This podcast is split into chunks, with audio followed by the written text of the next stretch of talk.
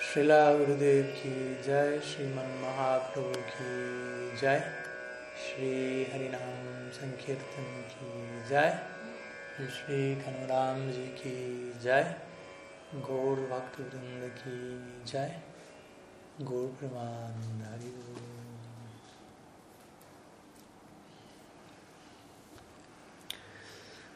Mm, bueno, bienvenidos a todos, buenas tardes. Y continuamos con un nuevo encuentro de preguntas y respuestas. aquí ya han enviado algunas primeras preguntas vía chat por escrito, por lo que vamos a, ir comenzando con ello. Ya hay dos preguntas, tres preguntas. Eh, la primera de ellas enviada por Gopinath Acharya Das. Cuatro preguntas ahora. Dice así. En lo general decimos o nos dicen, hago lo que siento o hace lo que sientas. ¿Mm? Y muchas veces ese sentimiento lo lleva a uno a reacciones desfavorables. Entonces, ¿cuál sería la base correcta del sentimiento? ¿Y qué importancia tiene la guía o el guru de uno en ese punto? Esa sería la primera pregunta.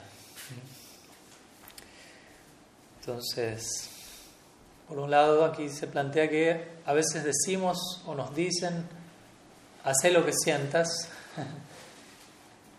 y seguir ese, ese, tipo de dictamen lo lleva a uno a reacciones desfavorables.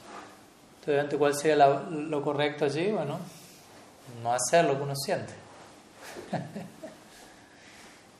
Ahora, obviamente eso suena un poco extraño también, ¿no? porque por un lado estamos acostumbrados a, escuchar esa expresión, hacer lo que sientas. Obviamente, eh, ojalá uno esté acostumbrado a escuchar eso fuera, fuera del ámbito Vaishnava o dentro de un ámbito Vaishnava en donde todos alcanzaron Baba Bhakti, donde uno puede hacer lo que siente y todo eso va a ser totalmente favorable, pero en un ámbito eh, de sadhu sangha genuino, honesto, ese tipo de expresiones se van a pronunciar con, con mucho cuidado. Obviamente con esto no estoy diciendo que estamos hablando de un tipo de, ningún, de represión en absoluto, pero sí es importante dimensionar cuál es nuestra situación y qué capacidad tenemos, tenemos de hacer lo que sentimos. O, a veces uno dice, yo hago lo que quiero. Y seamos honestos, uno no puede hacer lo que quiere. Si yo quiero salir volando por la ventana, no puedo. O sea, puedo, pero así quedaré. y mucho no voy a volar, ¿no? Vuelo desde la ventana hasta el suelo, no, no voy para arriba, voy para abajo. Entonces uno puede decir, hago lo que se me antoja, pero estrictamente hablando uno no hace lo que se le antoja. Miles de cosas llegan a nuestra vida que no se nos antojaba, era lo último que hubiésemos deseado y de todas maneras vienen. Entonces es importante tener la, como la humildad preliminar de reconocer, ¿no? yo no estoy en pleno control de todo lo que ocurre. Obviamente no con esto no le estoy quitando el libre albedrío al alma, pero que el alma tenga libre albedrío no quiere decir que pueda hacer lo que quiere y todo eso va a pasar. Al menos no en la etapa condicionada. Las escrituras describen que, que un alma que alcanza la perfección puede heredar, digámoslo así, ciertas virtudes que están presentes en Krishna si la Rupa Goswami describe 64 cualidades de Sri Krishna y describe que no todas las 64 cualidades de Sri Krishna están presentes en la jiva. Solamente él describe, si no me falla la memoria, 50 de esas 64 que pueden ser desarrolladas por el alma en cierta medida. No, nunca en la misma medida que Krishna tampoco. Pero ciertas cualidades que ni siquiera pueden ser desarrolladas. Como dando a entender, ¿no? O sea, tengamos cuidado con esta expresión de yo hago lo que quiero o hago lo que siento. Ahora vamos a volver a la idea de hacer lo que uno siente, pero mi punto es que si alguien alcanza incluso cierta perfección mística o cierto desarrollo devocional, uno puede acercarse a esta idea de Satya Sankalpa, que significa que aquello que uno desea se vuelve realidad. Pero también el punto es, a esa altura uno ya sabe qué desear, uno aprendió a desear lo correcto y por ende eso siempre se vuelve realidad. ¿Se entiende el punto? así es como funciona. En nuestra etapa actual, muchos de nuestros deseos no se vuelven realidad porque muchos de nuestros deseos no forman parte de la realidad, en última instancia. ¿no? no tienen que ver con la realidad última y por eso no se vuelven realidad, por eso no pasan, porque no deberían pasar. Porque entonces, pero en la medida que nuestros deseos estén alineados con la realidad, obviamente que eso va a ser lo más eh, deseable que, acontezca y va a acontecer. Todo va a confabular para que ello sea. Entonces, y hablamos varias veces de esto, me recuerdo varias charlas que hemos dado sobre el tema de hacer lo que siento, qué hacer con lo que sentimos. Y la pregunta misma ya de alguna manera incluye la respuesta, ¿no? O sea, porque dice, bueno, cuando uno hace lo que uno siente o se deja llevar por aquellos que le dicen eso, muchas veces eso no termina como algo favorable. ¿Por qué? Porque, obviamente, si no nos encontramos en una plataforma madura de práctica, eh, eso, eso es sinónimo con... Si nuestra mente no está bajo control, vayamos al punto, hasta un punto podemos confiar en lo que sentimos, porque cuando hablamos de sentir algo, todo eso pasa por el filtro de la mente. La mente es el depósito de, las emociones. Y, si nuestra mente no está bajo control, nuestras emociones tampoco lo están. Entonces, ¿hasta qué punto? Y, cuando uno habla lo que siento, generalmente cuando dice yo siento esto, yo siento esto otro, generalmente estamos hablando de la mente.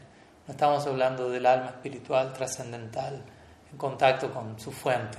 O sea, si estamos en esa etapa, ok, eso es otra cosa, pero en general en el marco de alma, de alma condicionada me refiero. Y obviamente uno como sadhaka está en un estadio intermedio, ¿no? Uno no es un sida, no es un ser perfecto, tampoco es un, alma condicionada de pies a cabeza, no está en el proceso hacia la perfección, pero aún hay elementos de condicionamiento. Entonces hay algo mixto allí. Entonces, podemos confiarnos de lo que sentimos en el marco legal, digámoslo así, de aquello que, del lado iluminado de nuestro ser, pero el lado que todavía no está tan iluminado. No podemos dejarnos llevar por, por esos dictámenes. Por ejemplo, ¿no? una emoción es la ira, a veces damos ejemplos, un rato estábamos hablando con alguien al respecto, ¿no? que sentía ira y que sentía, dice, no, no sentía ganas de, bueno, ira. Cuando uno siente ira, incluso se siente, uno puede decir, empoderado ¿no? Me viene a mí una energía que podría acabar con el universo. Me siento el señor Shiva al cierre del ciclo cósmico. Sí, pero es una energía que en qué dirección va a ser expresada, una dirección destructiva, básicamente, no favorable. Es una emoción y, la sentimos, ¿no? Cuando uno siente ira, siente ira. ¿no? Generalmente en ese momento no hay mucho que se pueda hacer para... Muchas veces siento la ira y la ira necesita expresarse. ¿Por qué le va a decir uno, no quiero matar a esa persona? Haz lo que sientas. Ok, ¿no? ¿En qué termina eso? Entonces doy un ejemplo porque a veces decimos hacer lo que siento, pero no, no todo lo que sentimos es, es favorable, no todo lo que sentimos tiene una base de cordura incluso, ¿no? Entonces, estoy dando un ejemplo extremo, pero a veces ni siquiera hay que ir a un ejemplo extremo.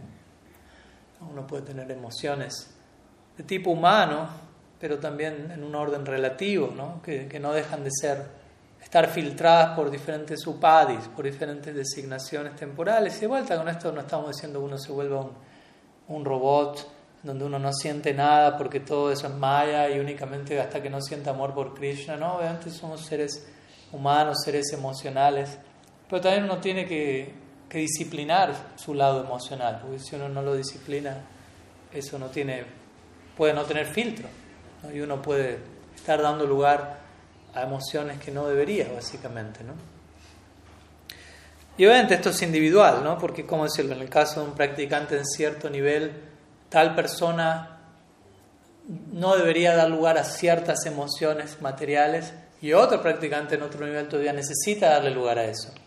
¿no? Porque si no lo haría, no sabe cómo superar eso eh, bueno, entonces cada caso es diferente. Y ahí viene la segunda parte de la pregunta, que es cuál es la importancia de la guía y el guru en este punto. Y obviamente es algo importante, por empezar porque un guru o la figura referencial del guru, Diksha, Siksha Guru, idealmente es alguien que me está mostrando con su ejemplo cómo manejar ese punto, ¿no? Es alguien que realmente está haciendo lo que siente, idealmente. ¿no? Un guru debería ser alguien que hace lo que siente, pero todo lo que siente ¿no? tiene que ver con Krishna, tiene que ver con Bhakti, o al menos buena parte, gran parte, la gran mayoría, idealmente todo. Entonces, en ese momento, de vuelta, Baba Bhakti tiene que ver con eso. Baba Bhakti tiene que ver con sentir algo. No quiere decir que ante Baba Bhakti uno no sienta nada, pero en Baba Bhakti uno va a sentir, uno se va a dejar llevar por lo que siente. O sea, en todo momento el lado emocional va a ser el que lo lleve a uno, el que guíe los movimientos de uno. En las etapas previas a Baba Bhakti, que decir, en las etapas iniciales, uno hasta un punto puede dejar que la emocionalidad lo lleve a uno para aquí o para allá, porque como digo, en un comienzo eso lo que siento es más una lista de deseos provenientes de la mente muchas veces, ¿no? Quiero esto, quiero esto, siento esto, deseo esto, y todo eso se vuelve un sentimiento, por decirlo así, un apego.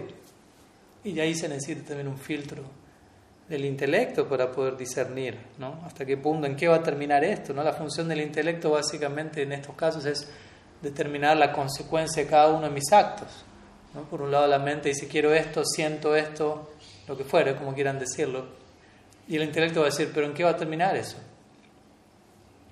¿No? Y ahí es donde yo elijo con cuál de las dos voces me quedo, ¿no? Anulo el discernimiento y solamente me dejo llevar por lo que siento, o recurro al intelecto para vislumbrar ¿no? para extender el acto y vislumbrar en qué desemboca eso. Y si me doy cuenta eso no va a desembocar en algo favorable y aún así lo hago, bueno, eso ya habla de que necesitamos fortalecer nuestro intelecto, por decirlo así. Y, y, obviamente la figura del guru y la guía tiene que ver con eso. El guru o los gurus existen en nuestra vida en gran parte para personificar el intelecto, el discernimiento que quizás en parte no tenemos todavía. ¿no? En este caso funciona mucho de esa manera. Son como entes reguladores eh, en el marco de nuestra irregularidad todavía. ¿no? en un comienzo el sadhaka puede no tener demasiado control sobre el, oleaje mental que lo lleva para aquí, que lo lleva para allí. Algo que lo protege en ese marco justamente es ah, voluntariamente en el buen sentido de la palabra, someterse afectuosamente a la guía del guru, la guía de alguien. En, un sentido, como una vez dijo un devoto, ¿no? o sea, a partir del momento de la iniciación, eh, yo le entrego mi mente a mi guru. Como dando a entender, ahora él guía eso. O sea, yo guío mi mente en base a lo que viene a partir de esa persona. Yo considero mis deseos, considero lo que siento en parte. A lo que, ¿Por qué? Porque básicamente uno llega al proceso queriendo sentir algo. Uno se entera, bueno, la mente de la vida es amor por Krishna, sentir algo por Krishna, no es algo, sentirlo todo. Y es un proyecto muy ambicioso, ¿no? ¿Cómo llego a sentir amor por Krishna? Primero tengo que refinar lo que siento. ¿Y cómo hacer eso? Bajo la guía de la mano de, aquel, de aquellos que que ya sienten eso que yo no siento. Entonces la, presencia de una figura referencial en mi vida ya de por sí es, regula nuestras propias emociones, regula por, la fuerza del propio ejemplo, ¿no? no como algo forzado, ¿no? pero tener a un referente en nuestra vida que da un ejemplo de algo, naturalmente nos inspira a nosotros a querer seguir ese ejemplo. Entonces el guru es una figura que, que tiene que ver con este punto, ¿no? es alguien que si actúa en base a lo que sientes porque siente algo por Krishna. Entonces, yo sé que no es fácil esto en la práctica, ¿no? Porque en la práctica uno puede decir, pero yo siento hacer tantas cosas y siento que necesito hacer. Pero el punto también es, todo eso puede ser encaminado en relación con Krishna. O sea, nadie está diciendo, anule algo. Simplemente estamos diciendo, vincúlelo todo, ¿no? Trate de integrarlo todo. Y si hay algo que es, no sé si existe la palabra, ¿no? Inintegrable. ¿no? imposible de integrar, bueno, probablemente es algo que no haya que hacer. ¿Me explico? Si algo que uno dice, no, Maharaj, tengo este sentimiento, quiero hacer esto, pero no encuentro cómo conectarlo con Krishna, quizás probablemente porque no lo tenga que hacer. O hablemos y quizás le encontramos la vuelta para conectarlo, pero si seguimos sin encontrarle la manera de conectarlo, probablemente usted se tenga que desconectar de eso, porque también puede pasar. Como digo hace un rato, quiero matar a esa persona. ¿Cómo conecto esto con Krishna? Eh, mm, mm, no le voy a cantar el mantra antes de acribillarlo y bueno, algún beneficio va a haber. No, no, no. Hay ciertas cosas que debemos aprender a canalizar de otra manera. Entonces ahí también está la honestidad de uno, está la capacidad de uno. Eh, no sé, alguien puede dedicarle cierto tiempo a su cuerpo, por ejemplo. Todos lo hacemos, todos comemos, todos dormimos, partiendo lo más básico. Y uno puede decir, hoy, ¿no? es algo material. Usted no es este cuerpo. ¿Para qué come? ¿Para qué duerme? O sea, nos, yendo a un extremo, ¿no? Pero obviamente la, la, visión Vaishnava es, no, no, este cuerpo no es mío, no soy el cuerpo, por en un sentido, pero al mismo tiempo este cuerpo es un sadhaka deja. ¿Mm? Es el cuerpo de un sadhaka, de un aspirante que ha sido entregado por Sri Guru, ¿no? y, está, y por ende eso se indica con la presencia de Kantimala, Tilak, etc. Pero no es mío, es el regalo de mi Guru que me lo ha dado, está a mi cuidado y estoy cuidando el regalo de mi guru. Y desde ahí como, desde ahí duermo, ¿no? O sea, trato de mantener el vehículo en el mejor estado posible para ocuparlo en bhakti. Entonces, tiene un punto de desembocadura en relación al bhakti. El punto es ese, que todo lo que haga tenga un punto de desembocadura en relación al bhakti. Entonces, eso incluyendo lo que siento. Entonces, como digo, muchas veces esto de lo que siento tiene que ver con nuestra naturaleza adquirida y la influencia de las gunas, generalmente no tiene tanto que ver con Baba Bhakti aún.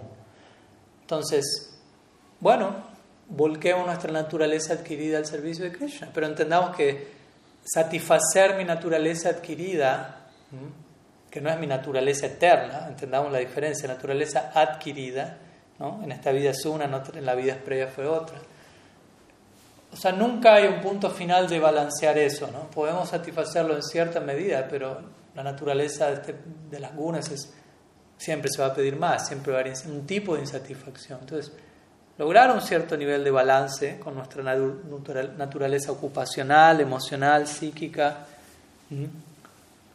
pero entendiendo que esa base es, como diría mi Guru Maharaj, tener una base firme de desarrollo horizontal para poder proyectarnos en desarrollo vertical. Ese es el único propósito del desarrollo horizontal. Si esto no está, esto no fue otra forma de Maya, porque esto no, deja de ser las tres gunas. Tres son los tres elementos de Maya. Entonces, si yo no me vinculo con los ingredientes Maya Shakti en el marco de invocar sattva guna, balance, equilibrio, para tener una visión más clara hacia la trascendencia, no deja de ser otra forma enredo. No, no tiene ningún impacto en la eternidad, no tiene ninguna consecuencia para nuestro ser eterno. Y uno puede decir, bueno, Marás, pero es un ratito, ¿no? un poquito, un par de días, un par de días, ojalá un par de días nomás, ¿no? Pero. Entonces el punto es ese, ¿no? Cada cual de vuelta tomará el proceso con la seriedad que, cada uno lo, lo, quiera tomar y que cada uno lo pueda tomar, ¿no? Nadie está allí inspeccionando ni obligando a nadie a nada, pero al menos uno no engañarse, ¿no? Y saber cómo idealmente deberíamos lidiar con estas cosas. Entonces, es importante entender eso, ¿no? Bhakti es una emoción y si la Jiva Goswami dice eso cuando él le explica um, cuando él explica el verso de Rupa Goswami que define sadhana bhakti, kriti sadhya bhavet sadha bhavasa sadhana sadhana vida nityashidasya bhavasya prakatyam sadhyata, él dice Sadhana Bhakti, o sea, el verso dice Sadhana Bhakti, significa ocupar nuestros sentidos al servicio de Krishna de manera de desarrollar bhava, una emoción por Krishna. Entonces, traten de entender, nosotros estamos ocupados en sadhana bhakti ahora, no en bhava bhakti.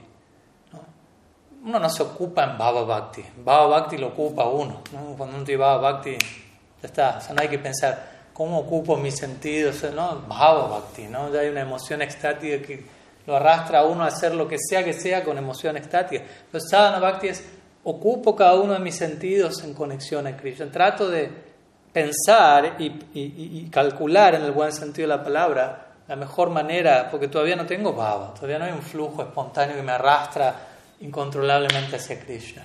Quizás hay otro flujo me arrastra por otro lado, entonces necesito ¿no? enfocar mi mente y mis sentidos y esforzarme. ¿no? Entonces sadhana bhakti tiene que ver con ese trabajo y gradualmente el fruto de eso es Bhava Bhakti.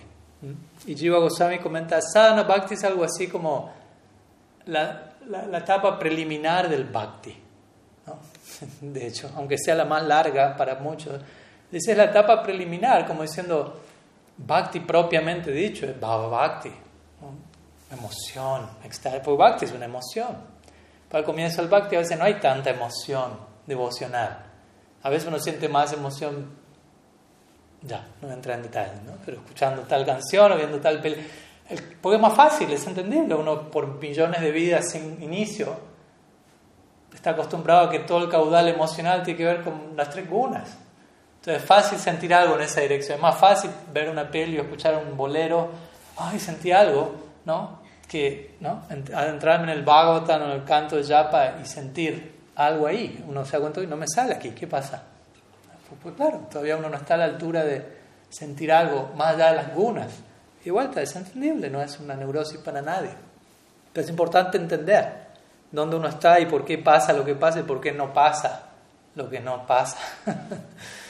Entonces Yuva Goswami dice, así como cuando uno va, va a hacer un yajna, un sacrificio, tiene que comprar ghee, madera, elementos para el sacrificio, y, uno puede decir, bueno, salir al, y va, al, mercado a comprar todo eso, y dice, todavía eso no empezó el sacrificio. El sacrificio es cuando el fuego se empieza.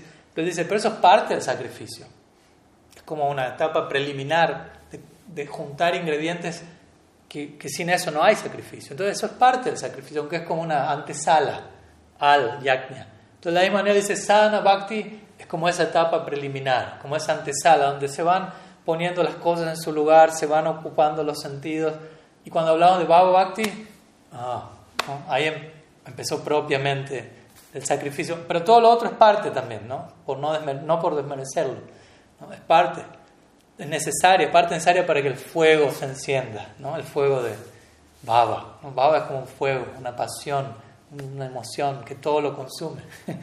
en esa etapa hago lo que siento y, y todo funciona, ¿no? Uno puede estudiar la vida de los grandes santos y ellos hacían lo que sentían, Krishna mismo les iba dictando, ¿no? Con Madhavendra Puri, ¿no? Gopal mismo revelándose en un sueño ¿no? Tengo calor, tráeme en pasta madera sándalo de Jagannath. ¿No? Y él está en la otra punta y se fue caminando, siendo mayor, y dice, pero ¿por qué está haciendo todo? En un punto él no está haciendo lo que él siente, no está haciendo lo que Gopal siente, o Gopal necesita. Entonces el punto, ¿no? Los sentimientos de un devoto puro no, no empiezan y terminan en él, sino que incluyen al objeto del afecto de uno. Y ahí es donde los sentimientos se vuelven de confianza. Generalmente cuando nosotros sentimos algo que parte en mí, termina en mí y no abarca nada ni nadie más que a mí, ahí es donde uno debería confiar mucho de eso. No es algo muy abarcativo, es algo como bastante estrecho, ¿no? Entonces uno es un buen filtro. Siento esto. A ver, incluye a Krishna, incluye a Guru, incluye a Vaishnava, incluye a alguien más. Y uno dice, no, solo me incluye a mí. Si, si solo me incluye a mí, estrictamente hablando, ni siquiera me incluye a mí. Porque lo que nosotros somos, propiamente dicho, somos una unidad conectada con nuestra fuente. Entonces yo me veo a mí mismo sin mi fuente, eso no soy yo ni siquiera. O sea, en un punto no incluye a nadie. Por eso es que ese tipo de, seguir ese tipo de sentimientos termina como termina, porque básicamente era algo que no, no era algo muy amplio, muy generoso. Entonces por eso el rol del guru, la figura del sadhu en nuestra vida viene a a regular todo eso. No es un lugar natural. Si nosotros somos estudiantes, discípulos sinceros, vamos a estar como observando. ¿no? Tenemos un estudiante sincero es alguien que está atento, observando la conducta del sadhu. ¿no? no es alguien que se le pasa por alto cómo el sadhu se maneja en su vida, ¿no? porque eso también puede pasar. Uno puede familiarizarse tanto con el sadhu que deja de prestar atención a la conducta del sadhu, a lo que vuelve sadhu al sadhu. Y y se nos pasa por alto eso en, él, en esa persona y se nos pasa por alto luego nosotros mismos. Y uno empieza a conducirse de forma más y más asado, ¿no? más ordinaria, digámoslo así. ¿no? Entonces, un estudiante, un discípulo es alguien que se mantiene muy atento, observando a su guru, a sus gurus, a los sadhus, ¿no? y obteniendo profundas realizaciones de contemplar cómo hacen lo que hacen, desde dónde lo hacen, y eso se va impregnando, se vuelve conmovedor hasta el punto de decir, yo quiero que mi vida siga el ejemplo de ellos. ¿Mm? En la medida en que uno puede, pero esa es la idea, esa es la idea, si yo me acerco a una persona santa, iluminada. Quizás yo no me vuelvo santo, iluminado en el acto, pero empieza a surgir el deseo, quiero acercarme a eso. Y algún día quiero volverme a eso. Y quiero dedicar mi vida a eso. ¿Y qué tengo que hacer y qué no tengo que hacer? y eventualmente uno se vuelve eso. Pero todo empieza por algo. Entonces, básicamente eso, ¿no? Algunas ideas, obviamente podemos seguir charlando, pero hay varias preguntas al respecto, pero espero que, que sirva algo de ello. Y tenemos algunas preguntas aquí en chat, obviamente aquí también si hay alguna pregunta a nivel presencial, pueden levantar la mano y también vamos turnando. Hay una pregunta de Valeria Rakakni, dice, cuando uno siente que la semilla del bhakti ya ingresó en el corazón, ¿cuál o cuáles serían la o las formas más adecuadas de regar esa semilla? Para cada individuo particular existen diferentes formas. Pues, bueno, por, empezar comenzamos eh, como confirmando la, analogía que acaba de dar Valeria, que es importante entender que es la semilla del bhakti, que ya ingresó en el corazón, ¿no? porque muchas veces se considera que esa semilla está en el corazón de manera incrustada por siempre, ¿no? básicamente. Y no es así, ¿no? El bhakti no es inherente y por eso, de hecho, el Chaitanya Charitamrita mismo da ese ejemplo, ¿no? Exactamente, el ejemplo la semilla y cómo esa semilla es entregada, ¿no? Que dice ese verso, Brahmanda Brahmite Kona, Bhagavan Jiva, Guru Krishna Prasade Pai Bhakti Latavich.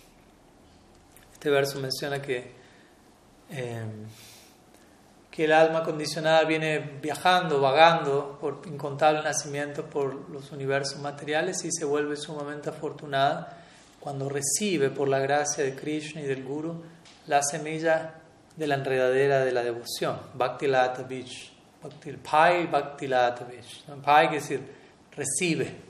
obviamente, si yo recibo una semilla, quiere decir que ya que no la tenía, si no tiene lógica alguna. ¿no? recibo la semilla, no, ya la tenía, pero la recibo, aunque no, no la tenía y la recibí. Entonces este es uno de tantos versos que, que comprueban cómo el bhakti no es inherente, sino es algo que he recibido, más que nosotros ya tener la semilla, porque es una analogía, ¿no? a veces uno pues no, cada corazón ya tiene una semilla de un bhakti en particular y entra en contacto con sadhu sangha y sadhu sangha es como la lluvia que riega la semilla y la semilla que ya estaba sale a la luz. Pero es una analogía, ¿no? el punto es que una analogía es una analogía. La analogía no es siddhanta, no prueba nada de manera conclusiva. Uno puede usar la misma analogía para dar el ejemplo opuesto. ¿no? para la hora de establecer la siddhanta, no, no alcanza a considerar una analogía que encaje con mi punto. Porque, de vuelta, es una analogía, ya. más bien también podría decir, bueno, el corazón es como la tierra y la semilla llega de parte del sadhu Porque incluso si uno dice, yo tengo una semilla inherente de, no sé, de, Vishnu Bhakti, y necesito la lluvia de Sadhu Sangha para que salga la semilla, pero el tema es que todos los Sadhu Sangha no son los mismos. ¿Me explico? Hay Ram Bhakti Sadhu Sangha, ¿no? Vishnu Bhakti Sadhu Sangha, Madhurya Ratsaki. Entonces la analogía habla de una semilla y que la lluvia, sí, la lluvia en este mundo es toda la misma, la que le cae la semilla pero en, la analogía que algunos dan es, yo ya tengo la semilla y solo necesito la lluvia, pero cada lluvia es distinta. ¿No? La lluvia de Ram Bhakti, de Vishnu Bhakti, entonces la analogía tampoco es, es perfecta en ese caso. Pero bueno, esa no es la pregunta, ese fue nomás el ejemplo introductorio, pero siempre que pueda aprovecho el momento para machacar esta idea que es importante tenerla en claro. Entonces uno recibe Bhakti, porque Bhakti es la esencia del Swarup Shakti, y la jiva no es Swarup Shakti, la jiva es Tatasta Shakti, no Jiva Shakti. Aunque puede combinarse con Swarup Shakti, sigue siendo Tatasta Shakti, pero pueden beberse de Swarup Shakti y alcanzar su máximo potencial. Entonces, cuando esa semilla ya ingresó, la mejor manera de regar la semilla, Mahaprabhu da ese ejemplo en Chaitanya Charitamrita, ¿no? Da el ejemplo, analogía, otra vez, muy, muy certera, de un jardinero y él dice, ¿no? uno recibe la semilla del bhakti el después hay que hacer todo un trabajo, que es, ¿no? Primero obviamente el, terreno tiene que estar apropiado, ¿no? o sea, la semilla arrojada, pero mínimamente hay que alistar el terreno. El guru a veces comparado a eso, Balaram y su arado tiene que ver con eso en gran parte. Por un lado tenemos a Balaram con el arado y a Krishna con la flauta. A Krishna con la flauta se hay un juego de palabras que a veces hace que es Karshana y Akarshana. Akarshana significa atraer. Entonces, Krishna con la flauta tiene que ver con esa idea. ¿no? Krishna toca la flauta y nadie puede, el que la escucha no puede resistirse. Ahora, el que todavía no la escucha significa que primero tiene que pasar por el arado de Balaram. Eso tiene que ver con Karshana. Karshana quiere decir arar, básicamente, alistar el terreno. Y el Guru, Balaram es considerado Adi Guru, ¿no? como la representación original del principio del maestro espiritual. Entonces, el maestro espiritual es comparado a Balaram en el sentido que con el arado que hacemos se prepara la tierra para lo que viene después. Entonces, preparar la tierra significa limpiar el terreno, quitar impureza. Mahaprabhu ese ejemplo, retirar las malas hierbas, upasakas. Él dice, ¿no? Algunas malas hierbas pueden incluso crecer junto con la enredadera devocional y esas hierbas son idénticas a la de la enredadera devocional. Tienen la misma forma por fuera, pero no son la enredadera devocional. Y si uno las riega, están tomando agua que debería ir a la enredadera devocional. Entonces, con esto se refiere, por ejemplo, a lo que Vishwanath Chakrabarti Thakur llamaría Tarangarangini, eh, que tiene que ver con. En el marco del bhakti surgen beneficios para un practicante. ¿no? Hay conocimiento que llega, puede haber eventualmente seguidores, poder, posición, dinero, varias cosas. Como un resultado de uno haber hecho las cosas bien en el bhakti, esas cosas pueden venir. Ahora el punto es, ¿qué hace uno con eso? uno sigue haciendo las cosas bien o uno empieza a portarse mal una vez que llega a eso, si uno empieza a quedar distraído por eso, aunque eso viene en el marco del bhakti y uno no se está relacionando bien con eso, eso deja de ser bhakti para uno y empieza a ser un causa enredo, aunque parece bhakti, porque vino como resultado. Entonces, en ese sentido, Mahaprabhu dice: cuidado con esas malas hierbas, que en lugar de desenraizarlas, las sigues regando. Y por fuera parece, no, estás aceptando posición, riqueza, fama con, el marco del Bhakti, pero hay que tener cierto también, obviamente, adicar, no tiene que saber hasta dónde, como quien diría, le entra el zapato a uno en ese sentido. Y bueno, luego la, la semilla plantada y el trabajo de desenraizamiento de mala hierba está siendo hecho. La manera de regar, como aquí se pregunta, esa semilla es Shravan Kirtan. Nitya Siddha Krishna Prem Sadhya Kavunay Shravan Adi Sudachitti Karayodaya. Entonces, Shravan Adi, Adi significa etcétera en bengalí. Entonces, Shravan Adi significa Shravan, Kirtan, Shmaran. Estos son los angas centrales del Bhakti. Esa es la mejor manera de uno regar la semilla que ha sido recibida, ¿no? Escuchar acerca de Krishna, hablar acerca de Krishna, cantar su santo nombre, estudiar el Shastra, asociarnos con los sadhus. Sobre todo hacer todo eso en el marco del sadhu sangha, ¿no? y bajo la guía de algún sadhu que, que, como decíamos hace un rato, sea un punto referencial en mi vida, ¿no? que sea lo suficientemente, ¿cómo decirlo? Su ejemplo sea lo suficientemente conmovedor como para yo no querer engañarme a mí mismo. En conexión con esa persona. ¿no? Yo estoy intentando una conexión con una persona tan, tan íntegra, tan noble, que lo último que quiero hacer es dañar esa conexión a través de mi propio engaño. Entonces, esa misma, la, calidad de esa misma conexión me ayuda a no querer caer en el engaño que a veces caigo sin esa conexión. ¿no? Conectarse con otras entidades de manera más superficial, eso quizás el, engaño se presta mucho más fácil. Pero al haber una conexión con, con aquel que me entrega la semilla del bhakti, naturalmente eso se vuelve mucho más impactante, conmovedor y ya no queremos que ese tipo de valores se interpongan en el camino. Entonces, esa es la mejor manera de regarla. Y obviamente, como aquí la segunda pregunta dice, para cada individuo existen diferentes formas.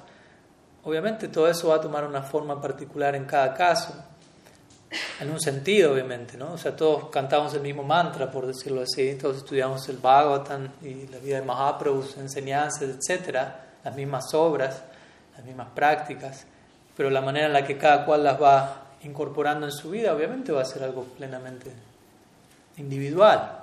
Cada uno es un ser individual, cada uno tiene situaciones puntuales, ciertos detalles se van a ir ajustando. El famoso ejemplo de, de una discípula de Srila Prabhupada, en los tiempos de Srila Prabhupada, donde, como ustedes se imaginarán, el canto de las 16 rondas era ley, básicamente. no había posibilidad de no cantarlas. o sea, no era concebido, básicamente. Y no porque Prabhupada estaba manipulando, machacando psicológicamente a nadie, pero era la, la, fuerza de su propio ejemplo era tan conmovedora de vuelta que todos lo que él decía lo hacían, aunque eran todavía jóvenes y muchos de ellos inmaduros y, y muchas cosas así, pero con, un, con una apertura muy grande a, a, lo que venía de alguien Prabhupada, lo cual era algo glorioso. Y una de las madres le dijo una vez a las, las discípulas, Prabhupada, no, ya no puedo cantar mis 16 rondas, ¿no? y realmente estaba atormentada por eso. ¿no? porque igual para ellos era lo peor de lo peor eso. ¿no? Prabhupada la conocía, ella le dice, pero tú tuviste un bebé hace poco, ¿no? Y le dijo, sí, fui mamá hace, dos semanas. Y le dijo, ya está. ¿no? Como puso cara como diciendo, esas son tus rondas ahora, ¿no? ¿no? Como diciendo, es entendible que no llegues a cantar. No quiere decir que no hagas el intento dentro de lo que puedas, pero estás en una situación donde tus 24 horas están a disposición de, del recién nacido, ¿no? cuando quiera comer, cuando quiera llorar, cuando quiera necesitar.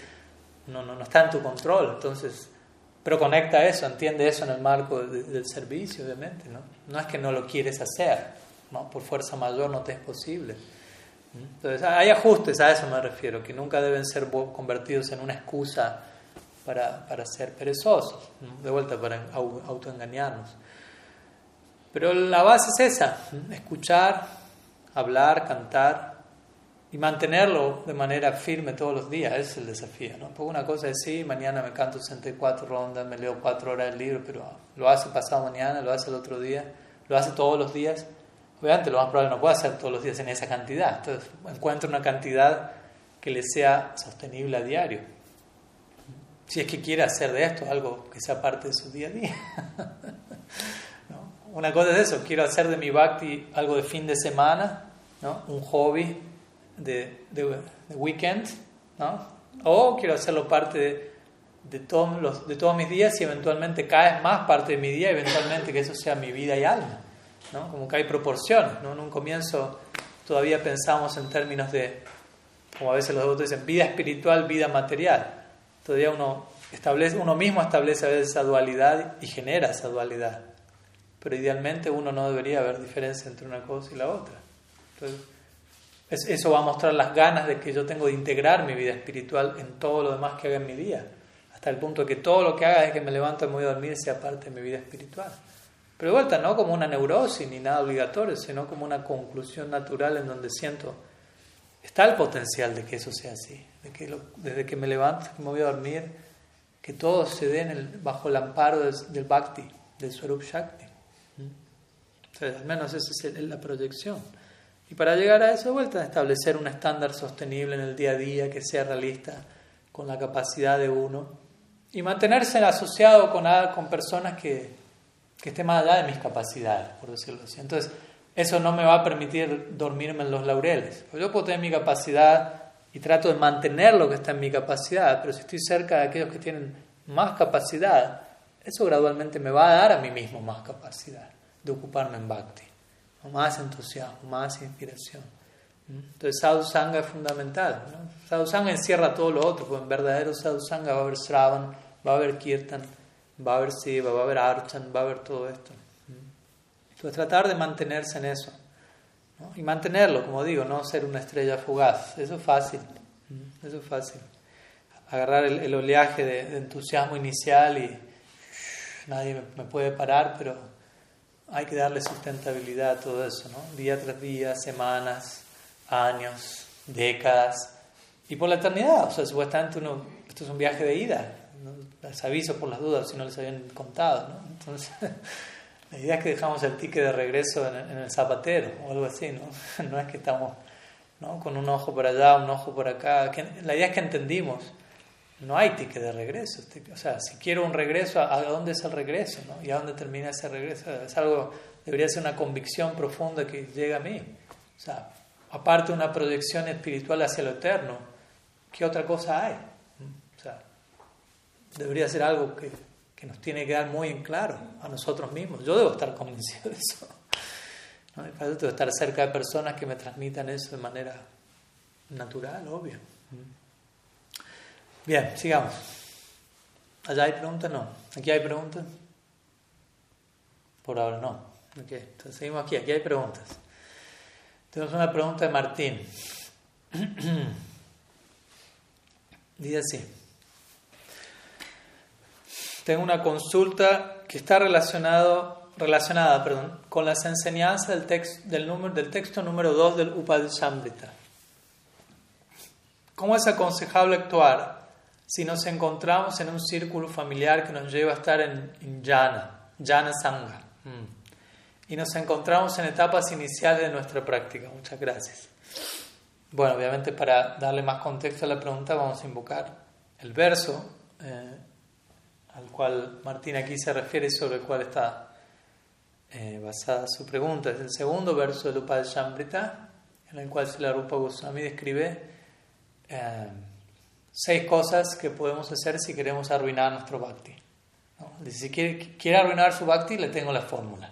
Obviamente la idea es que le digan que no, pero indirectamente él, nos va a decir qué hay que hacer hablándonos de que no hay que hacer. En el verso número 3 él va a decir qué hay que hacer. Son tres versos, los tres primeros versos, los, los cuatro primeros versos, perdón, del Upadeshambrita describen eh, diferentes tips de esa manera, ¿no? De, de, de, seis, ¿no? Bacho vigam manasa kroda vigam jiva vigam udarupasta vigam, ¿no? Es el primer verso. Seis impulsos a controlar. Segundo verso, atyahara prayasascha prayalpo niyama graha jana sangas laulem jana sangas chalaulem cha sadvid bhaktir vinashyati.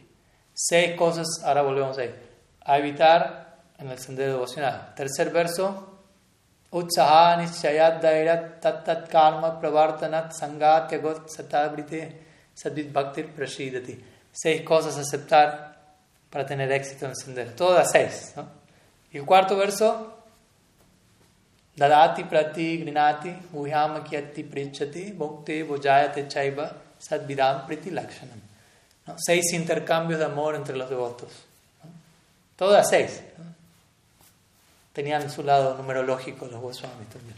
Entonces, estos cuatro primeros versos del Upad Shambrita son, son muy importantes. De hecho, si la Bhaktivinoda Thakur le escribe un comentario a estos cuatro versos, no a todo el Upad Shambrita, sino a estos cuatro versos nomás, no porque el resto de la obra no sea comentable, pero remarcando la importancia de estos cuatro primeros versos. ¿no? El comentario se llama, ¿cómo se llama el comentario Bhaktivinoda Thakur del Upad Aquí presentes deberían saberlo. Bhakti Alok.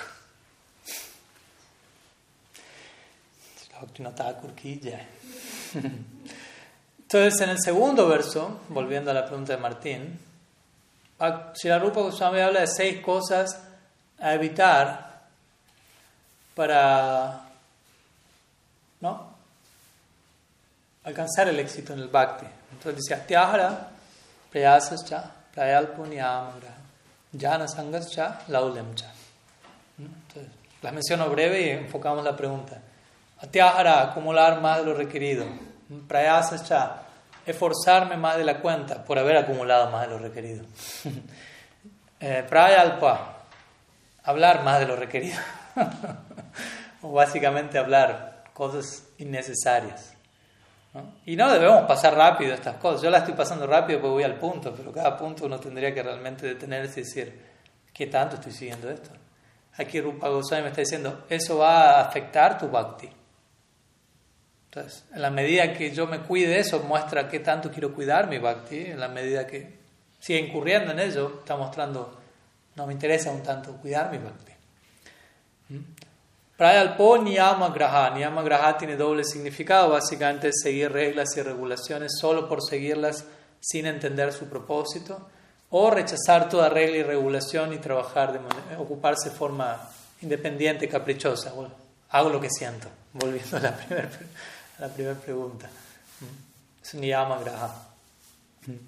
Y jana sangas cha, laulyam cha.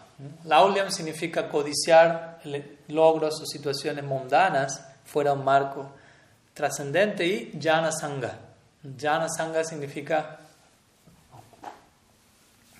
sería un sinónimo de satsanga básicamente, asociación con personas eh, que no son sadhus básicamente. Entonces aquí la pregunta de Martín está ligada a este verso dice, ¿cómo es aconsejable actuar si uno está en un círculo familiar que nos lleva a estar en jana sanga y uno está en etapas iniciales de la práctica? Esa es una de las clásicas preguntas que en algún punto todos nos hacemos o todos nos deberíamos hacer.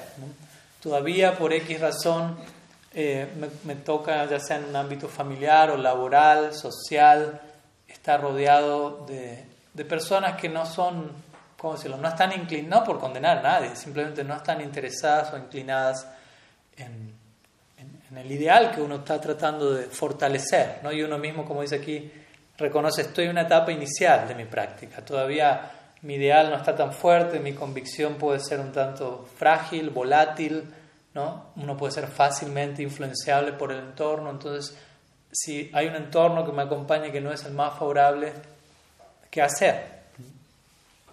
Y bueno, obviamente voy a dar una respuesta general, porque la respuesta que uno le da, aunque Martín está haciendo la pregunta y la hace por él mismo, eh, voy a dar una respuesta general ya que estamos en una charla grupal y quizás algunos elementos se apliquen a su caso particular y si no, bueno, ya eso después requerirá un seguimiento personalizado, como todo, como todo en el proceso. ¿no? Pero por un lado, varias cosas podemos decir, ¿no? Por un lado, uno puede decir, bueno, me toca esto, me toca esto, me toca esto, estoy en esta situación. En un nivel uno podría decir, bueno, uno eligió eso. ¿no? varias cosas voy a decir, no, no tomen lo, único, lo primero que digo como eso todo, por favor. Uno eligió eso, obviamente, en cierta medida, ¿no? Porque uno puede decir, bueno, pero mi papá es adverso a la práctica, yo no elegí eso. No, entiendo que no, pero a la vez sí, por algo le tocó a uno tal padre y tal madre en esta vida. No, no es que la vida anterior dijeron, bueno, la próxima vida vos sos mi papá, vos sos mi mamá, nos vemos ahí, No, nada de eso. Pero cada cual por algo nació en la familia, ¿no? Kármicamente hablando hubo cierta constelación, si se quiere, que hizo que ese sea su padre, ese sea su madre, ese sea su hermano, no tenga hermano, no tenga padre, lo que fuera, dependiendo del caso. Y digo esto también no para eh, negarnos o rechazar eso, sino más bien por el contrario, si bueno, por algo tuvo eso, ¿no? Hay, o sea, hay algo que, que aprender ahí, por empezar, ¿no? No, no, no rápidamente como, ah, bueno, es mi karma, mis padres son mi karma y, bueno, ¿y qué, qué, hago con mi karma? ¿no? La, la, filosofía no enseña, evada el karma, escape del karma, sino aprenda el mismo para no seguir perpetrando lo mismo una y otra vez, ¿no? integre como hablábamos la otra vez, la, la, complejidad no integrada, eso es lo que a veces llamamos sufrimiento, lo que todavía no logré integrar, hacer parte de mi proyecto actual, es lo que me perturba. Entonces, si alguien en mi familia, por un lado dije, lo elegimos en ese sentido, pero al mismo tiempo, por decir, uno lo sigue eligiendo, no estoy diciendo, así que uno también puede elegir rechazarlo y salir corriendo, ¿no? No lo digo en ese sentido, pero en el sentido de uno hacerse responsable, por algo estoy allí.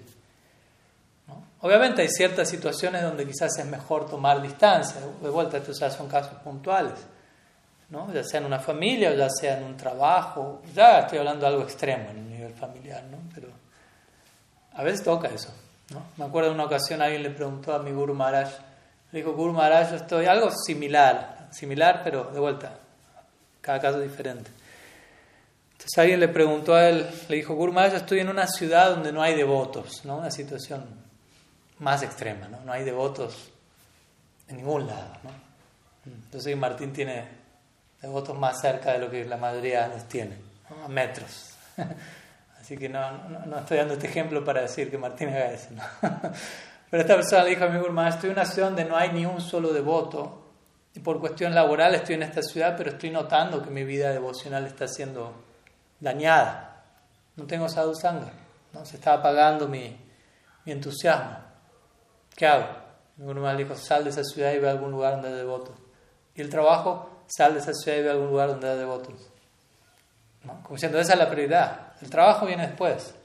En ese caso puntual extremo, si tú sientes estoy perdiendo mi vida espiritual, ¿de qué importa ser millonario? Si entendiste qué es vida espiritual. De vuelta, es un ejemplo particularmente extremo, ¿no? Quizás casi ninguno de nosotros está en una situación donde no hay devotos en todo el país donde estoy. Pero doy ejemplos en donde uno ve, bueno, a veces casos donde se toma cierta medida de, ok, ¿no? haz un ajuste más drástico para no perder eso. Pero muchas veces no hace falta ir a esos extremos y uno puede en un punto mantenerse donde está y hacer ajustes o tratar de reenfocar la situación desde otro lado. Porque también, de vuelta, también aquí, y algo que es importante aclarar, es Rupa Goswami que habla de Jana Sangha, usa la palabra Sangha. Sangha significa asociación.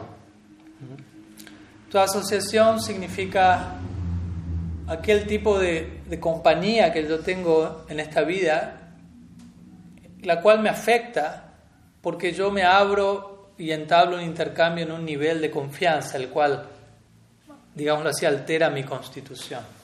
El punto es, yo elijo hasta dónde me abro con las personas con las que me relaciono. Yo puedo estar trabajando en un lugar donde nadie comparte mi interés y no necesariamente me estoy asociando con esas personas. Puedo estar trabajando en el mismo lugar, ¿no? Y tampoco soy un, ¿cómo decirlo? un robot antisocial que no se habla con nadie para no contaminarme o cosas por el estilo. Pero a la hora de abrir y compartir mi mundo interno, mi proyección, eso obviamente uno no lo va a hacer con cualquier persona porque no todo el mundo tiene la capacidad de reciprocar. Y eso es asociación. ¿no? Asociación significa una, un nivel de apertura en el vínculo en donde ambas partes están afectando la una a la otra. Entonces es entendible, yo no me quiero asociar con alguien mundano porque si me abro ante esa influencia, eso me va a marcar de una manera en que yo no quiero. ¿Ok?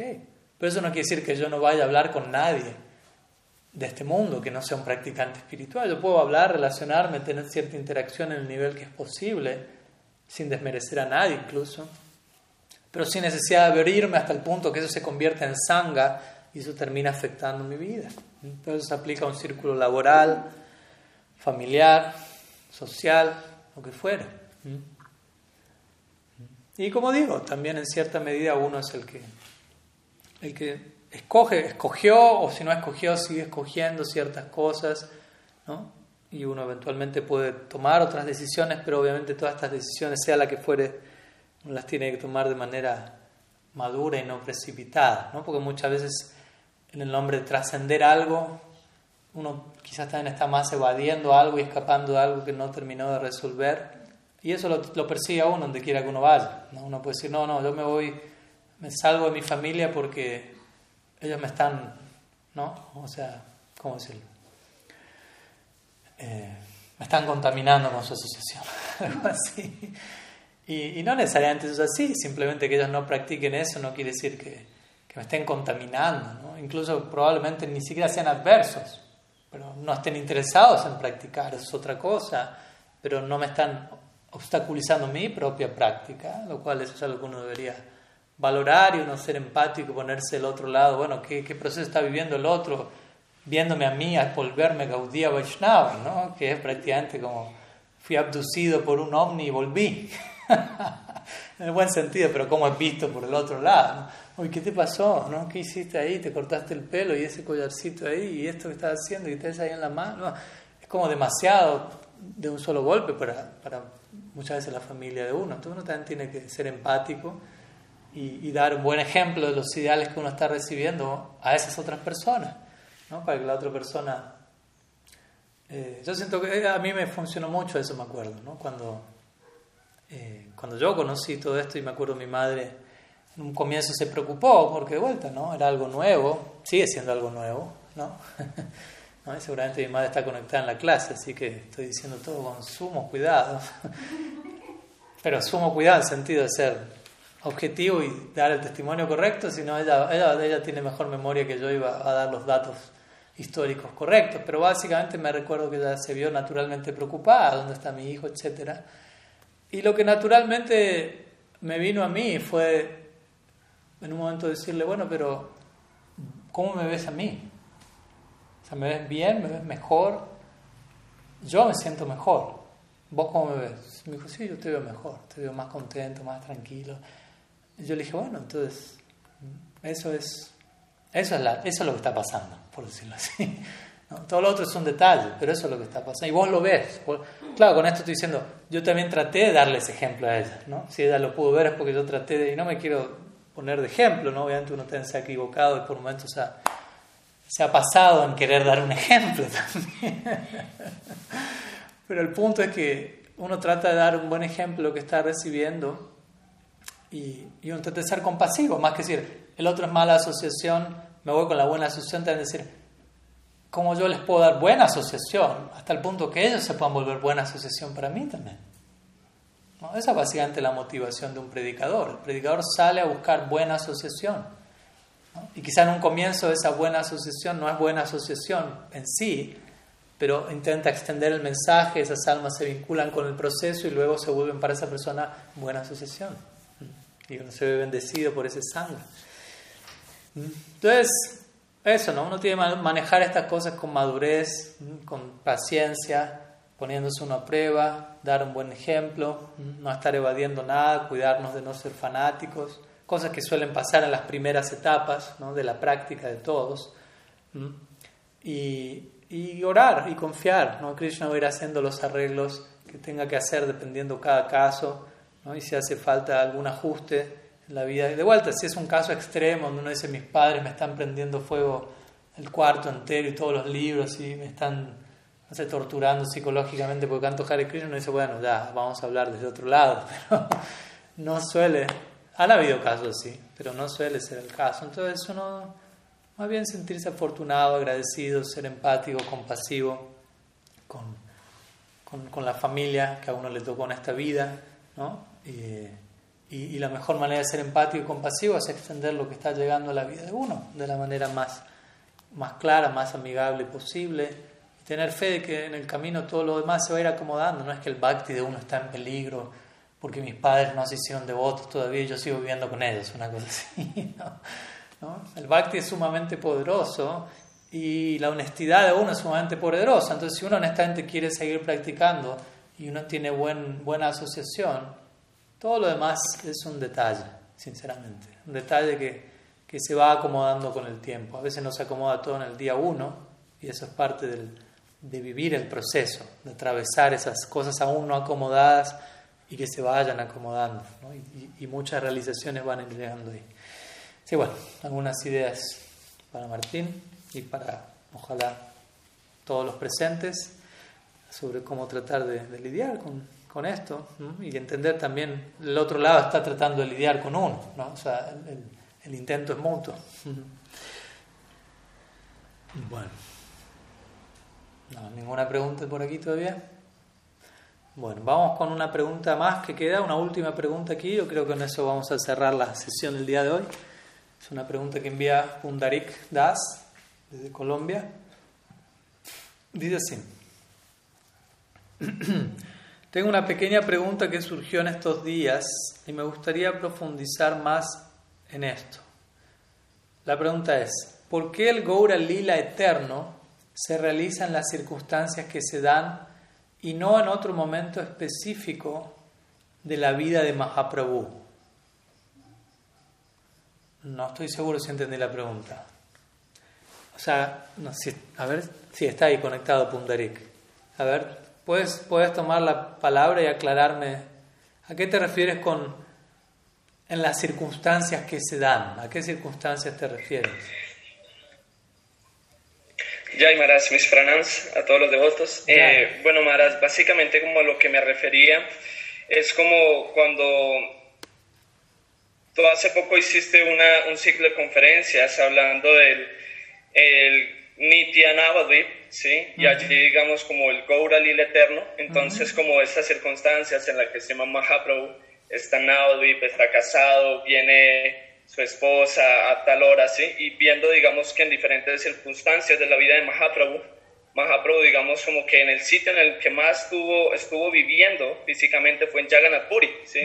Entonces como que por qué este momento específico eh, marcan como ese aspecto en el mundo espiritual. Y pues ya, muchas gracias.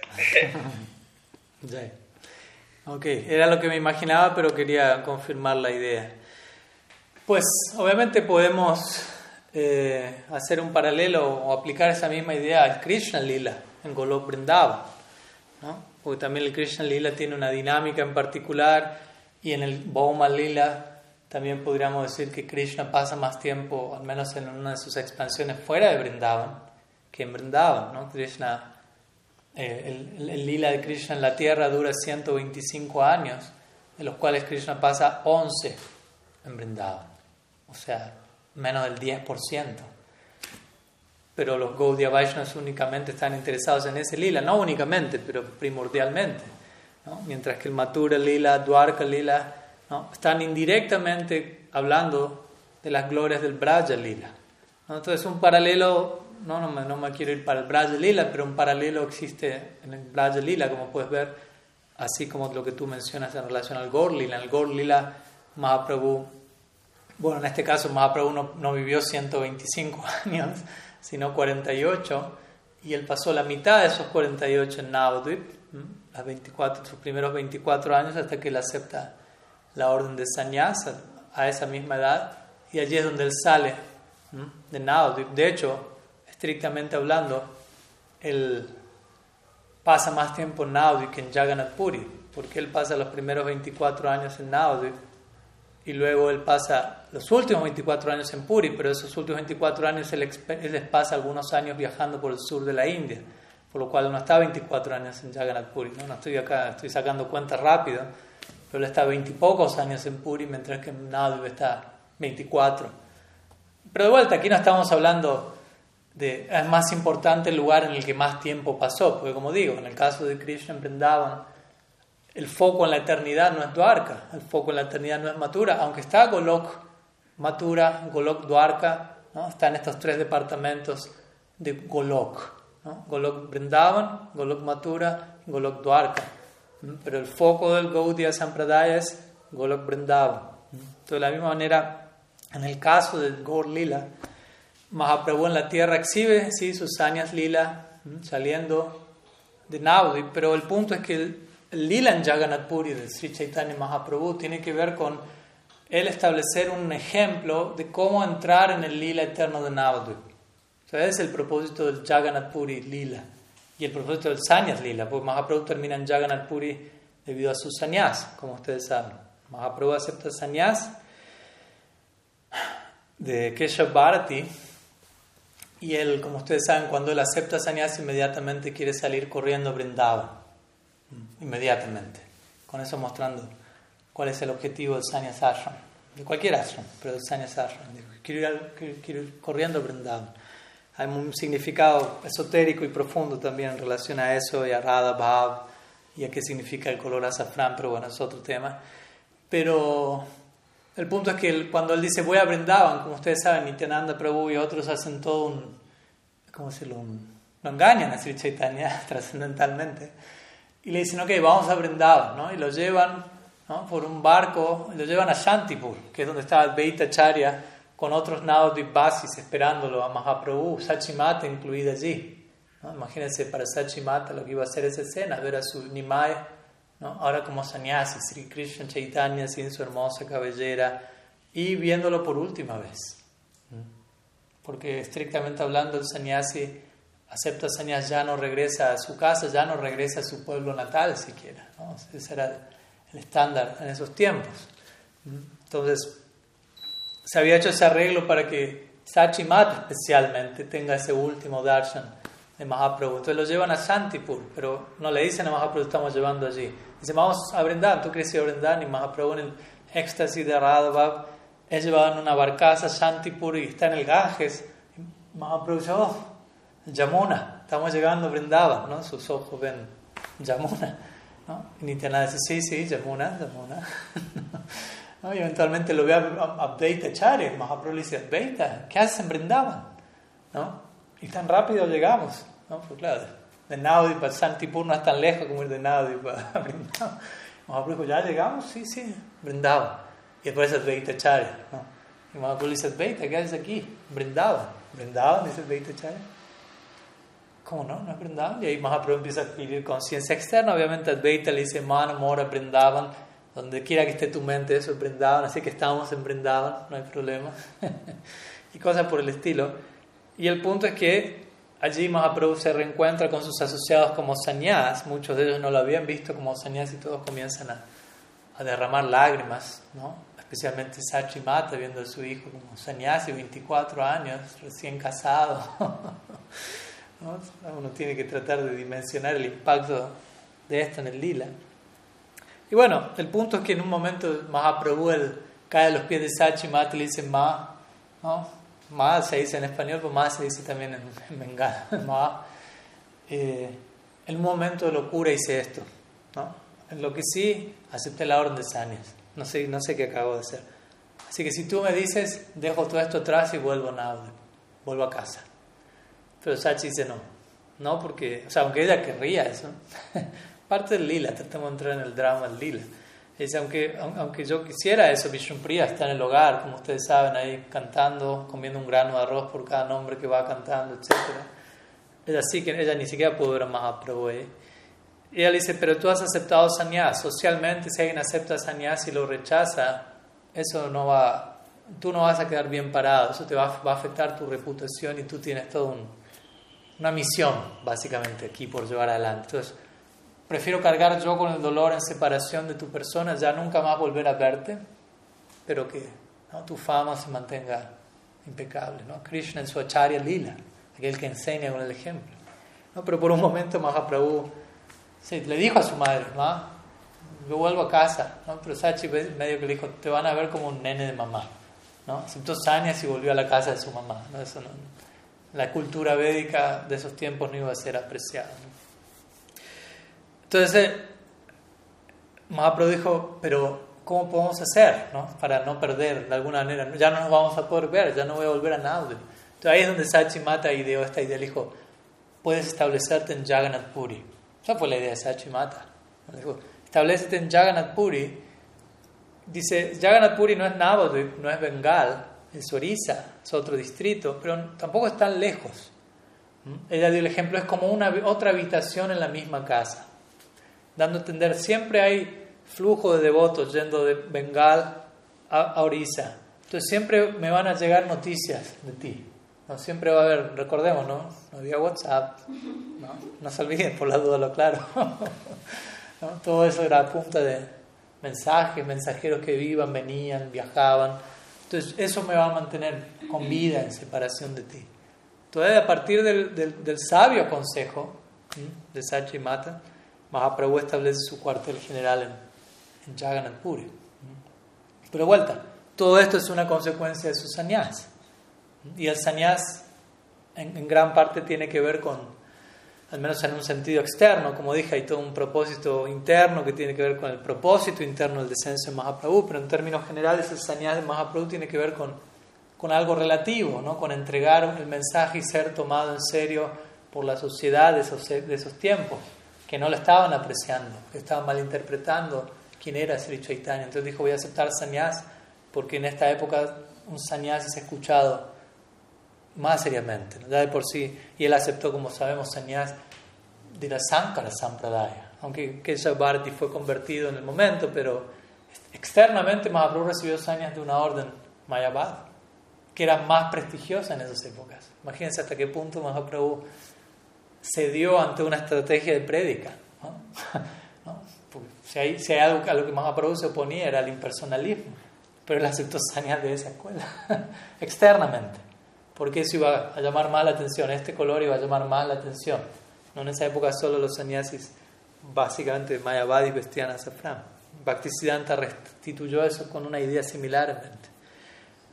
Entonces, mi punto es, él aceptó sannyas con el propósito de entregar el yuga dharma en la tierra, a nosotros.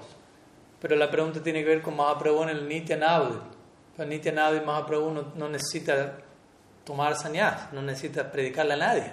No hay nadie a quien predicarle en Nityananda. ¿no? Son todos asociados eternos, o kripasidas, nityasidas. ¿no? no hay que aceptar sannyas para que lo tomen más en serio. ya lo toman demasiado en serio, por decirlo así. Entonces tiene más que ver con un aspecto ocasional de su lila, naimítica lila. El sanyas de Mahaprabhu se compara a la matanza de demonios de Krishna. Krishna mata demonios aquí en la tierra, no, no los mata en Golok Vrindavan, porque estos demonios representan anartas que aparecen en este plano, no en Golok Vrindavan. ¿no? Entonces son cosas que hace aquí. De la misma manera, Mahaprabhu, más que matar demonios, su darshan en mano, aunque casi le sale uno con Jagai Madai, pero Nityananda Prabhu lo frenó a tiempo. Pero en general, Mahaprabhu no está matando a nadie. Pero como sannyasi está matando la mentalidad asúrica ¿no? de la audiencia, ¿no? con la danda. La danda tiene una parte de arriba que se llama prasa, ¿no? que parece algo así como una guadaña. ¿no? Obviamente no tiene filo ni nada, pero simboliza que un sannyasi debe ¿no? como ir cortando ¿no? la ilusión de, la audiencia con su conocimiento, con su ejemplo, de vuelta, obviamente no solamente decir algo y no vivirlo, pero eso se espera de un sannyasi, para eso aceptó sannyasi esa persona, básicamente, ¿no? para ser un ejemplo de, de algo que está enseñando y que apunta a cortar con la ilusión. Las palabras de Bhaktisiddhanta Sarvai Thakur, el lema de su Gaudiya Mat era guerra totalitaria contra la ilusión. Imagínense, había que unirse a ese movimiento. había que tener eh, valor para entrar ahí, ¿no? Guerra totalitaria contra la ilusión. Y la ilusión no está afuera, ¿no? Empezamos por casa. Entonces, todas las formas en las que Maya se manifieste, ¿no? Vamos a atacar, por decirlo así, vamos a trabajar sobre. Entonces, básicamente sería eso, ¿no? El Gaura Lila eterno sean las circunstancias que se dan porque Mahaprabhu Nitya Navdev no necesita aceptar sanyas, por ende no necesita salir de Navdev, no necesita ir a Jagannath Puri y toda la serie de lilas que se dan en ese marco dentro de su Acharya Lila. De la misma manera que Krishna en Golok Brindavan no sale de Brindavan, no mata demonios. Todas son necesidades que se dan en su Bhoma Lila, en sus tiempos terrestres básicamente esa sería la idea. Él está allí con sus más queridos, en una dinámica diaria, octuple, como sabemos, en diferentes momentos del día hay cierta dinámica, y eso, aunque parece ser siempre lo mismo, es siempre nuevo, siempre diferente.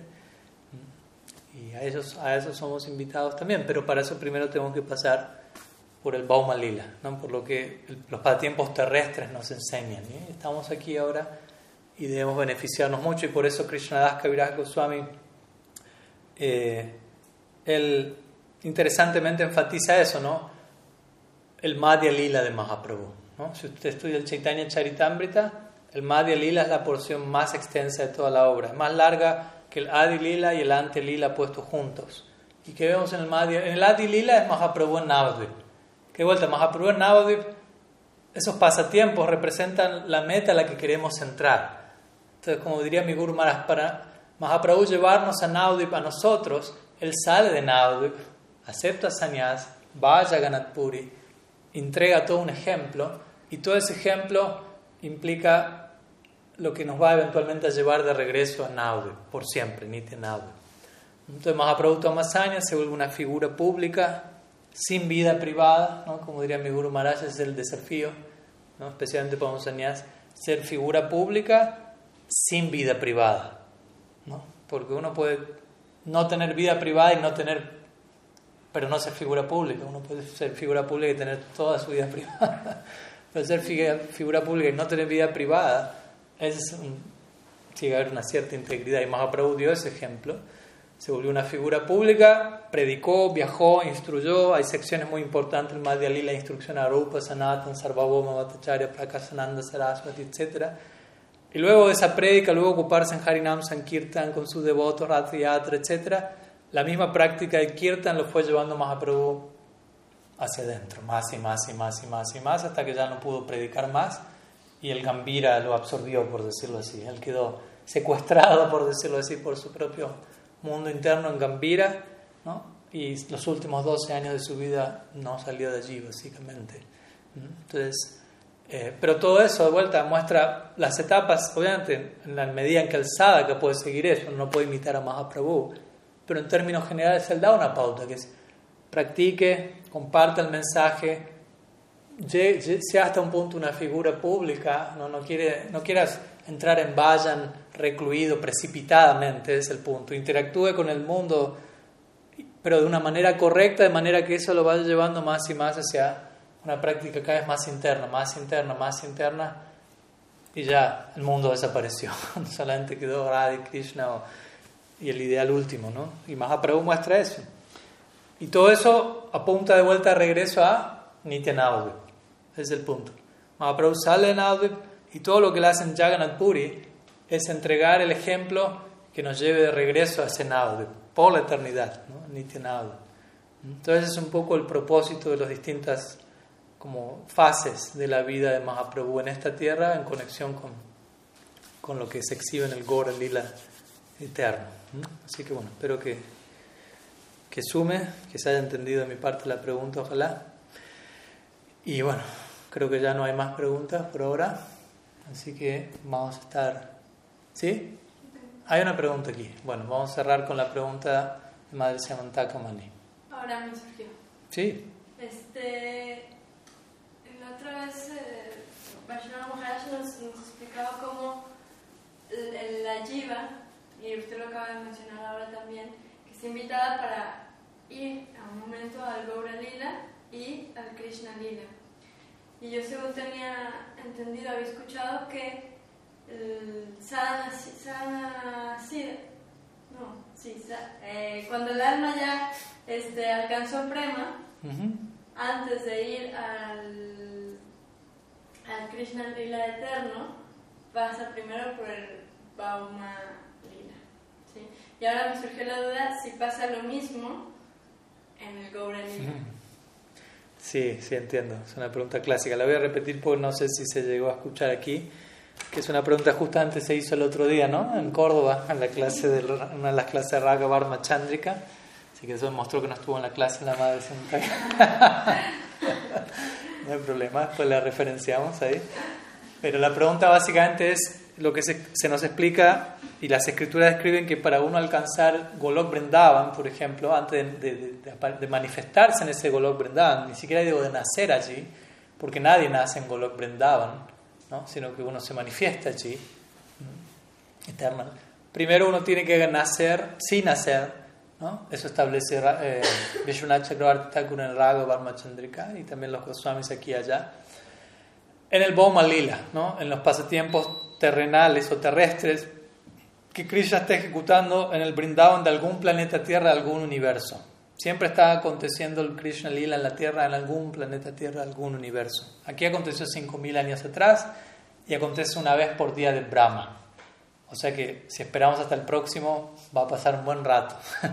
Pero si un alma, él, Vishwanath plantea esa pregunta, si un alma en esta vida, en este planeta Tierra, alcanza Prem, ¿qué tiene que esperar? ¿Al próximo casi día de Brahma para volver a encontrar? No, va a ir a aquel planeta Tierra en donde se esté dando el Krishna Lila y en la asociación de los asociados eternos de Krishna que están en ese Lila, uno se va a empapar de bhakti samskaras, de impresiones devocionales para seguir desarrollando el Prem que uno había alcanzado. Uno en esta vida, uno puede desarrollar Prem máximo, o sea, lo cual es bastante.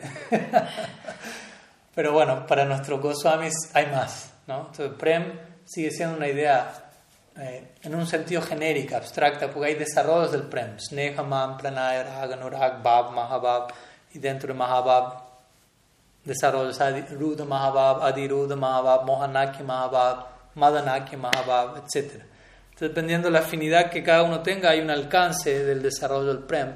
Pero ese desarrollo del Prem no se puede dar en este cuerpo, en la tierra. Se dice que las emociones son demasiado intensas para poderlas soportar. Entonces, ¿qué tiene que hacer uno? Nacer en el Krishna Lila, en la tierra.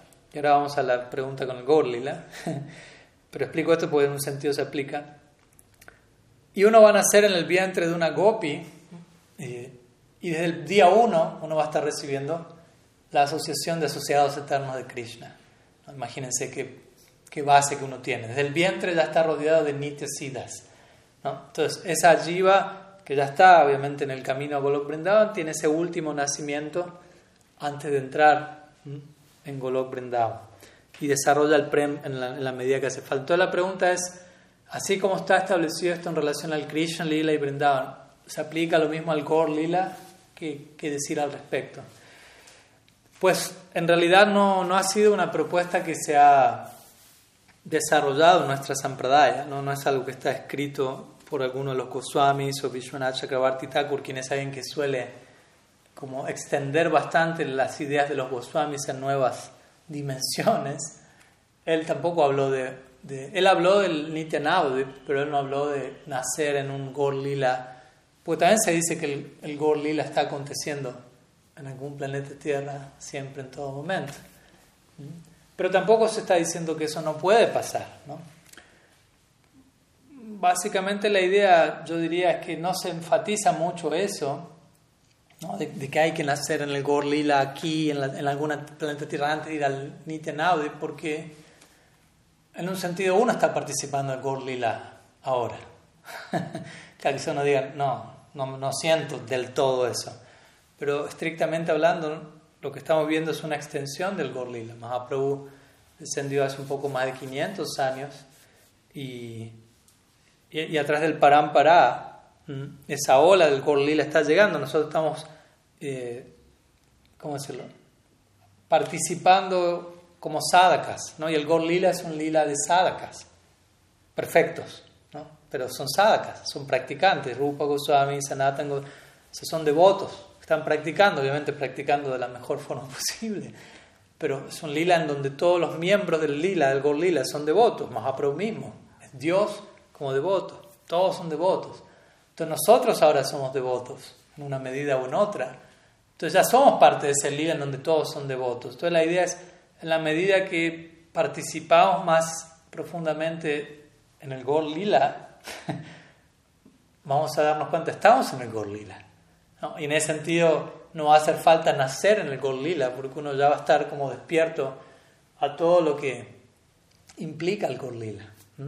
El, el, humor del Gorlila es el humor de vuelta de un sadhaka, y ese humor es el que uno ejerce en relación a, a su guru ¿no? y a los miembros del parampara, lo cual se extiende hasta Mahaprabhu y sus asociados. Entonces, yo diría que por ese lado eh, uno podría presentar esa idea de por qué no, no se menciona que hay que nacer en el Gorlila, pero también, o sea, como para también ampliar el panorama, no necesariamente eso quiere decir que no hay manera y no hay posibilidad y está prohibido y no hay forma.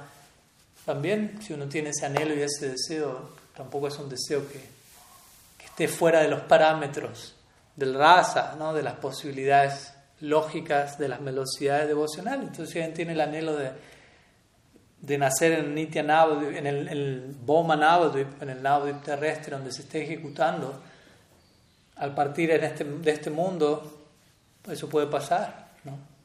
Con prema o, sin prema también. eso puede pasar también. Vishwanath Chakravarti Thakur de hecho menciona eso, cuando Krishna, hablando del Krishna Lila en Vrindavan, cuando Krishna ejecuta su lila en la tierra, donde sea que esté ejecutándolo, no es que todos los que están allí tienen prema no necesariamente. Obviamente los que tienen prema van allí, pero puede haber otras personas están allí y está Lila ahí dándose. Entonces hay varias posibilidades. ¿no?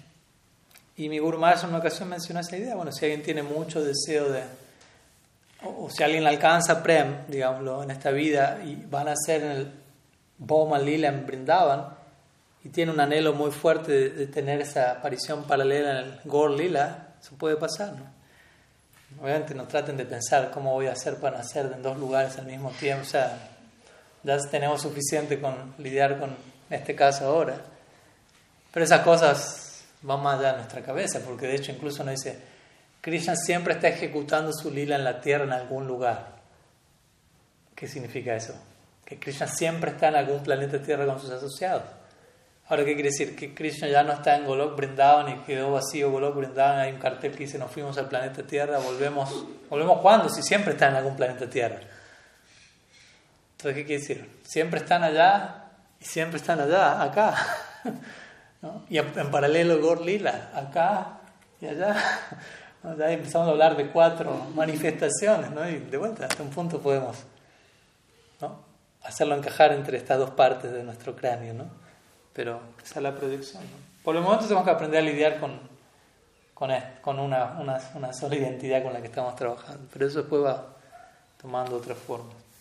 Pero mi Maharaj dijo eso, ¿no? Si uno tiene esa, esa afinidad, eso puede pasar y él llegó incluso a presentar una idea, ¿no? Como una reflexión que él tuvo, no estableciéndolo eso así, pero abriendo esa posibilidad de decir, hablando del Gor Lila y del Gor Arctic, ¿no? Así como Bhaktivinoda Thakur describe el Gor Arctic que se ejecuta en la tarde, y dice, de la misma manera uno va a nacer en Boma puede nacer en, el, en el terrestre y llegar a, a Sriva Sangam, al patio de Sriva Thakur, donde Sri Nimai, junto con todos sus asociados, ejecutan Kirtan en las tardes, y uno va a entrar allí y Mahaprabhu va a revelarle a cada uno de sus asociados su identidad eterna en, el Krishna Lila, ¿no? y nosotros mismos también vamos a estar allí y desde ahí vamos a ser transportados el Krishna Lila. Es una manera de, expresar la conexión entre el Gaur Lila y el Krishna Lila.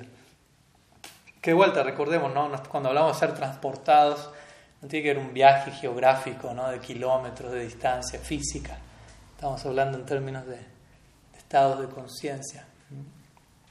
Pero bueno, básicamente esa sería la respuesta. ¿no? no hay algo oficialmente mencionado, ciertas razones por las cuales no se mencionan, pero también cierta posibilidad de que eso pueda ocurrir y cómo es que eso, eso ocurre también. Pero yo diría por mientras sí concentrarnos en, participar en el Gorlila la mejor manera. Ahora, en el Gorlila que ya llegó, ¿no? porque no puedo ni siquiera pensar en otro Gorlila si todavía no, no, no abracé apropiadamente el que ya está golpeando mi puerta. ¿no? Entonces, en la medida que haga eso, todo lo otro se irá resolviendo, respondiendo. Así que bueno, unas ideas. Muchas gracias y bueno, vamos a dejar por aquí, ahora sí. Muchísimas gracias a todos. Shri Gurudev ki jai, Shriman Mahaprabhu ki jai, Shri Harinam Sankirtan ki jai, Shri Kanuramji ki jai, Gaur Bhakta Vrinda ki jai, Gaur Premananda Haribo.